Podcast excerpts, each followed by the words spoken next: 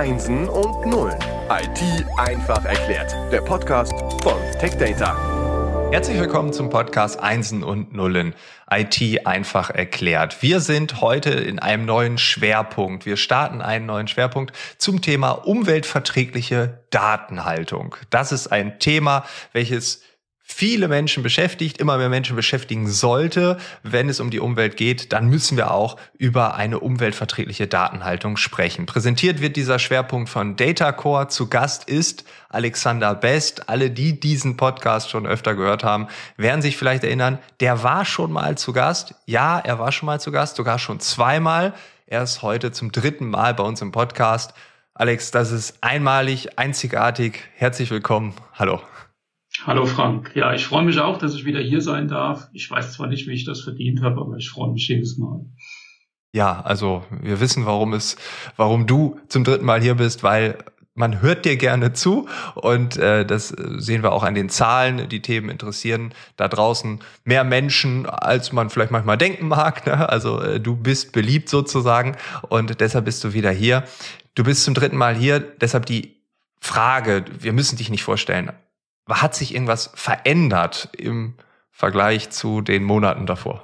Ja, tatsächlich. Ich bin seit äh, Mai jetzt bei uns Produktmanager für ähm, Design Symphony.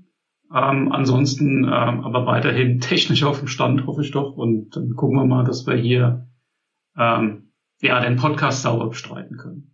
Ja, okay. Also neue Position. Äh, ich hoffe natürlich auch mit einer gehörigen Gehaltserhöhung dann einhergegangen. da musst ja. du jetzt nicht zu sagen. Also das ist alles. Nee, auf jeden Fall mehr Arbeit. Man hat ja. mir erklärt, Produktmanager ist der härteste Job in der Mit IT. Weniger Geld. ja, reden wir darüber. Ja, okay. Gut, welches Thema ähm, wir heute haben, das äh, haben wir gerade schon anmoderiert. Ähm, warum ist das unser Thema heute? Ja, also zum einen haben wir ähm, ja grundsätzlich das Thema, dass wir mit, äh, mit Energie haushalten sollten. Ja, wir müssen ja gucken, dass wir äh, ja in allen Bereichen den CO2-Fußabdruck besser unter Kontrolle bekommen. Und äh, zum anderen ähm, gibt es immer mal wieder Lieferketten, äh, Thematiken, Liefer, Lieferketten, Engpässe und so weiter. Und äh, man kann halt einfach immer nur neu, ja. Sondern muss ich auch überlegen, wie komme ich denn mit meiner mit meinen Komponenten, die ich sowieso habe, möglichst weit. Hm. Das heißt, diese Lieferengpässe, die uns ja jetzt schon, ja, man könnte sagen, einige Jahre begleiten, die sind für alle überall in verschiedensten Feldern privat, beruflich sichtbar. Ich glaube, wir alle spüren das. Wenn man vorher gesagt hat, es ist doch alles immer verfügbar, egal zu welcher Uhrzeit, ähm, dann ist das heute vielleicht ein Satz, der nicht immer so ganz richtig ist. Und äh, würdest du sagen, dass das jetzt nicht demnächst völlig wieder abebbt und dann ist alles wieder gut? Naja, ich habe das im Privaten erlebt. Ja. Äh, ich wollte mir eine PlayStation 5 kaufen und habe gedacht, das geht so einfach wie bei einer PlayStation 3 und einer PlayStation 4. Und äh, tatsächlich hat das äh, sehr lange gedauert, bis ich jetzt eine habe. Oder es ist keine neue. Also ich habe mir auch dort eine gebrauchte dann gekauft, weil es der einzige Weg war, überhaupt eine zu bekommen. Okay. Ja. Und die funktioniert genauso gut wie eine neue. Hoffentlich, ne? aber in deinem Fall ja. Ähm, das heißt, äh, wir denken über die Themen nach, Energie sparen, das ist allgegenwärtig, nicht nur im Moment, sondern auch wenn wir langfristig an das Thema Umwelt, Klimawandel etc. denken, ähm, ist das auch nichts, was morgen wieder weg sein wird. Das ist vielleicht durch aktuellste Situation vielleicht ein bisschen mehr relevant als in den Jahren davor. Ähm, was siehst du da bei den Unternehmen? Ist dadurch jetzt so eine besondere Awareness gekommen äh, und in Kombination mit den Lieferketten äh, ja, Engpässen? Also ich würde mal sagen, die Awareness ist noch nicht so wirklich 100% da. Ähm, es gibt es gibt einen gewissen Marktdruck, alle drei bis fünf Jahre die Hardware auszutauschen aufgrund von, äh, sage ich jetzt mal, Wartungsverpflichtungen und ähnlichen Themen. Also wird halt vom Hersteller gesagt, ja, äh, in, in zwei Jahren kriegst du keine Software-Updates mehr oder Firmware-Updates mehr für eine gewisse Hardware und damit du halt äh, auf dem Stand bleibst mit neuen Betriebssystemen oder so, musst du die Hardware abtauschen. Ja, das ist halt so eine Thematik, was einfach äh, in der IT gang und gäbe ist. Und die übliche Laufzeit für eine, für eine Hardware ist irgendwas zwischen drei und fünf Jahren, so ein bisschen analog zu Leasing oder Abschreibungszyklen. Was aber dabei eben so ein Stück weit außer Acht bleibt, ist äh, so eine Hardware verbraucht im Betrieb Energie, ne, das, das wissen wir ja alle, aber dass so eine Hardware auch in der Herstellung und in der, im Recycling erneut Energie verbraucht und auch nochmal so einen, einen zusätzlichen CO2-Fußabdruck hat, einfach dadurch, dass die eben durchgetauscht und verschrottet wird, das bleibt so ein bisschen außer Acht. Ja, und das ist in dem Bereich, denke ich, auch nicht unbedingt unerheblich. Ähm, und das, was einem da so ähm, in gewissen Rahmen aufgedrückt wird, von wegen, du musst alle drei oder fünf Jahre neue Hardware kaufen, ist nicht ganz so wahr. Ne? Also bestimmte Hardware-Komponenten können auch gerne zehn Jahre oder länger laufen. Äh, die haben ja kein wirkliches Ablaufdatum in dem Moment, dass da was schlecht wird und umkippt wie ein Joghurt oder sowas, sondern äh, ich habe bei mir zum Beispiel im Labor auch Festplatten, die sind durchaus schon zehn Jahre alt. Die erfüllen ihren Zweck ähm, für das, was sie tun sollen. Die sind natürlich nicht die allerschnellsten, aber da kommen wir später noch dazu. Es gibt durchaus unterschiedliche Datenklassen, für die dann auch eventuell eine ältere Hardware immer noch einwandfrei funktioniert. Und die Energieeinsparung dadurch, dass ich nicht ständig was Neues kaufe, ist gegebenenfalls höher als äh, das, was ich eventuell über eine neuere Hardware mit geringeren Laufzeit-Energiekosten rausholen könnte.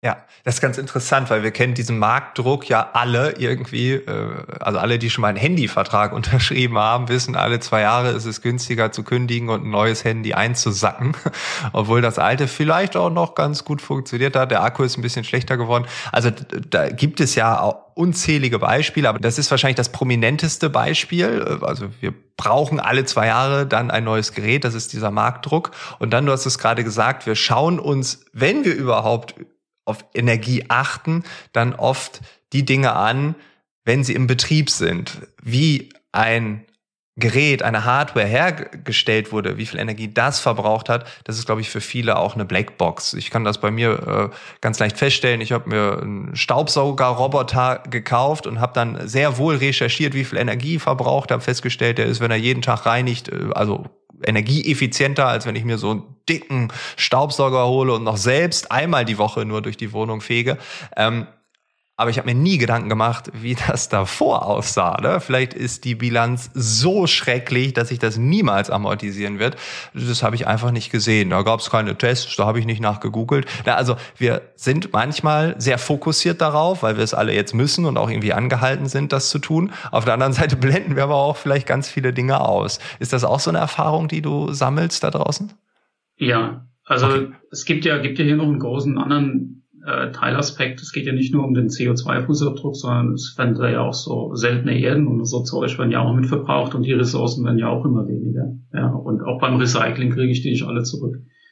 Und es ist ja die Frage, wie lange das noch so weitergehen kann auf dem Niveau, auf dem wir uns aktuell bewegen. Ja, okay, da hast du mich da hast du einen wunden Punkt erwischt. So ein Staubsaugerroboter hat natürlich einen Akku.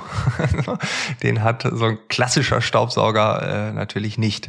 Also von daher, äh, ja, äh, ich werde im Nachgang nicht googeln. Ich fühle mich jetzt besser. Der ist ja jetzt gekauft, wäre jetzt quasi äh, zu verschrotten. Aber okay, also es ist wirklich ein, ein Riesenthema. Ähm, und äh, das heißt, diese Energieeffizienz-Thematik, man macht sich Gedanken darüber, ähm, ja, dürfte laut deiner Meinung deutlich mehr ausgeprägt sein. Wahrscheinlich nicht nur in Bezug auf Hardware, sondern auf alle anderen Komponenten genauso. Ja klar, wir haben hier eine, eine komplette Wertschöpfungskette, ja, und äh, wir sind halt dadurch getrieben, dass jeder immer Information at, at your fingertips, ne, das war ja mal so ein Slogan, glaube ich, von Microsoft vor ein paar Jahren, ne, auch als es darum ging, hier, wir, wir erobern das Internet. Jede Information ist direkt verfügbar, direkt da. Das bedeutet natürlich, wenn ich diesen Anspruch habe, dass diese Informationen auch auf einem extrem schnellen Medium immer direkt verfügbar sein müssen. Ja, das heißt, wir erwarten Informationsbereitstellung im Millisekundenbereich. So schnell können wir Menschen das gar nicht wahrnehmen. Das ist, das ist gut für, äh, sage ich jetzt mal, Maschinenprozesse, äh, wo ich halt in einer, in einer Fertigung oder in einer, in einer sonstigen gearteten Produktion unterwegs bin wo automatisierte Prozesse laufen, dass dann Daten eben schnell da sind, um meine Prozesse nicht aufzuhalten. Wir haben aber auf der anderen Seite natürlich auch Daten, die sind eher in dem Bereich kalte Daten, Cold Data zu sehen, wo es überhaupt gar kein Drama wäre, wenn das vielleicht zwei, drei Sekunden dauert, bis ich als Anwender die bei mir im Zugriff habe. Weil am Ende verbringe ich zwei Stunden in einem Word-Dokument und dann machen die zwei Sekunden versus zwei Millisekunden beim Aufruf des Dokuments, glaube ich, nichts aus. Ja. Und trotzdem nerven sie ja manchmal. Das ist ja auch das. Ja, oder? natürlich nervt das gegebenenfalls. Aber es ist halt die Frage, inwieweit wird es transparent oder erscheint das ähm, sagen wir, genauso und ob sich die Sanduhr jetzt einmal dreht oder dreimal dreht, äh, ist am Ende des Tages, bis das Word-Dokument aufgeht, nicht der große Unterschied. Ne? Genau, und ich glaube, wenn man das Wissen hat, äh, dass es vielleicht besser ist, dass man also, dass man zwei, drei Sekunden wartet und man spart da so und so viel Energie, dann warte ich doch lieber zwei, drei Sekunden und freue mich, ach gut, dass die das so gemacht haben, als wenn ich überhaupt kein Wissen darüber habe. Also jede Person, die diese Episode gerade hört, wird bei der nächsten Sanduhr sagen, oh, klug abgespeichert. Also hoffe ich, wir werden ja noch darauf kommen, aber ja. ja. Ja, das, das, das große Thema ist halt Daten zu klassifizieren. Wie unterscheide ich Daten, die wirklich wichtig sind, ähm, also eine hohe Relevanz haben, entsprechend über einen automatischen Prozess erreichbar sein müssen, um diese Prozesse nicht aufzuhalten, versus was sind Daten, die das eben nicht brauchen von der Qualität her.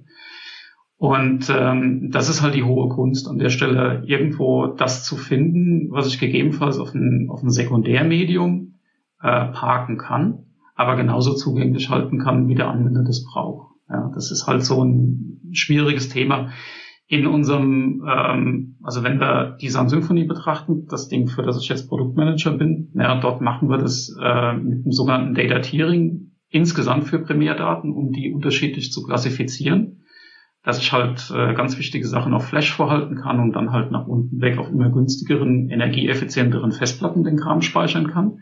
Aber es geht noch einen Schritt weiter. Also wenn ich aus diesem Primärdatenbereich meine Daten komplett extrahieren kann, indem ich die in, in aktives Archiv parke, äh, über dieses aktive Archiv aber die Daten für den Benutzer gleichartig in den Zugriff bringe, eventuell etwas langsamer, wird der, die Anforderung an den Primärdatenspeicher so weit runtergefahren, dass ich dort einen viel höheren CO2-Hebel zum Beispiel noch habe, ähm, als wenn ich das einfach nur versuche, in dieser Tiering-Logik äh, zurückzufahren. Okay, aktives Archiv ist nicht ein Archiv. Also es ist äh, also ja. Äh, wir kennen alle ein Archiv, ne? Also ganz klassisch irgendwie unten im Keller, da sitzt ein Mensch, der weiß, wie das aufgebaut ist, der holt dann die Dinge raus oder man muss selber rein, weil keiner da sitzt. Und äh, das Archiv in der IT-Welt kennen wir auch. Ein aktives Archiv habe ich so noch nicht gehört. Ja, der, die Analogie von dem Typ im Keller, die ist gut, ne, weil auch bei einer klassischen Archivlösung muss ich erst irgendjemand haben, der per Turnschuh irgendwo ein Tape reinpackt ja, und die Daten zurückholt. Der Unterschied zum aktiven Archiv ist, dass die Daten zum Beispiel in meinem Windows-Dateisystem erscheinen, als wären sie noch da. Die sind die, die, die Icons im, im Windows Explorer sind dann eben nicht vollfarbig, die sind, sind dann so ein bisschen halbtransparent. Ja, und wenn man in die Properties von der Datei reingeht, dann steht da drin, dass die offline ist. Technisch hinterlässt dann diese Datei einen Verweis in ein S3-basiertes Archiv zum Beispiel. Na, über S3 können wir vielleicht dann später auch nochmal reden. Und ähm, wenn ich jetzt auf die Datei im Windows Explorer draufklicke, ja, und dann wird die beim Zugriff aus diesem Archiv zurückgeholt, ohne dass da jemand die Turnschuhe scharf machen muss und ein Band einlegen oder sowas. Das passiert dann komplett automatisch. Das Zurückholen dauert eben die zwei Umläufe der Sanduhr mehr und dann ist die Datei genauso da wie vorher. Und für den Anwender war die nie weg. Das ist halt der Charme von einer aktiven Archivlösung. Okay, okay. Und dann dreht sich die Sanduhr nicht dreimal, sondern nur eineinhalbmal, zweimal? Also. Nee, wie gesagt, sind die Daten da, dreht sie sich ein halbes Mal zum Beispiel, ja, und kommt sie aus dem aktiven Archiv zurück, die Datei, dann dreht sich vielleicht drei oder viermal und dann ist sie da. So, und das ist das, was für den Anwender direkt ersichtlich ist. Der zweite Effekt ist, dass alles, was nicht auf meinem Primärdatenspeicher liegt, äh, zum Beispiel nicht dem Backup unterliegt. Das heißt, das ist nicht angreifbar. Das kann mir keine Ransomware verschlüsseln. Ja, das heißt, alles, was ich in so ein aktives Archiv rausgeparkt habe, ist dort grundgesichert über die ähm, über die Möglichkeiten so einer Objektspeicherlösung, weil das in sich selbstsichernd ist. Da haben wir im letzten Podcast auch schon mal drüber gesprochen. Und du hast als Nebeneffekt noch die Wirkung, dass dein Backup kürzere Zeitfenster braucht, du eine geringere Angriffsfläche für Ransomware bietest und, und, und. Also das alle Vorteile auf deiner Seite, inklusive, dass du energieeffizienter bist. Ja, das macht Sinn. ähm, dieses Beispiel äh, Archiv aktives Archiv. Hast du da noch irgendwie einen Use Case, dass man das nochmal greifen kann? Vielleicht, wie es aktuell läuft und wie es durch ein... Ja, also jeder kennt ja das Problem, dass ein Dateisystem voll ist. Ich habe keinen Platz mehr, um irgendwas zu speichern. Also wird versucht, aus irgendeinem Gruppenverzeichnis irgendeinen Blödsinn zu löschen, weil das Quota wird nicht erhöht. Ich will keinen neuen Speicher kaufen, also wird da gelöscht, weil ich habe ja ein Backup. Und wenn es dann wirklich einer braucht, dann kann ich es ja aus dem Backup zurückholen, im Zweifel. Ja? Was aber dann natürlich passiert, ist ausgerechnet laut Murphy, nächsten Tag guckt einer in das Verzeichnis, sagt, wo ist mein Projektverzeichnis? Und das erste, was du bekommst, ist ein Backup-Administrator, der in die Ecke kommt und sagt, hol mir die Daten wieder zurück. Und dann sind die gerade wieder da und das ist das gleiche Dilemma wie vorher. Mit einer aktiven Archivierungslösung sind die Daten eigentlich nie weg, aber verschmutzen dir nicht mehr deinen Primärspeicher, blockieren dir dort nicht mehr die teuren Kapazitäten ähm, wie gesagt, und alles, was ich vorher auch gesagt habe. Ne? Das passiert dann alles auf einmal. Okay. Weil deine, dein Backup eben nur noch diesen Verweis sichert und in deinem eigentlichen Primärspeicher nur noch der Platz belegt ist, den dieser Verweis ausmacht, aber nicht der eigentliche Inhalt.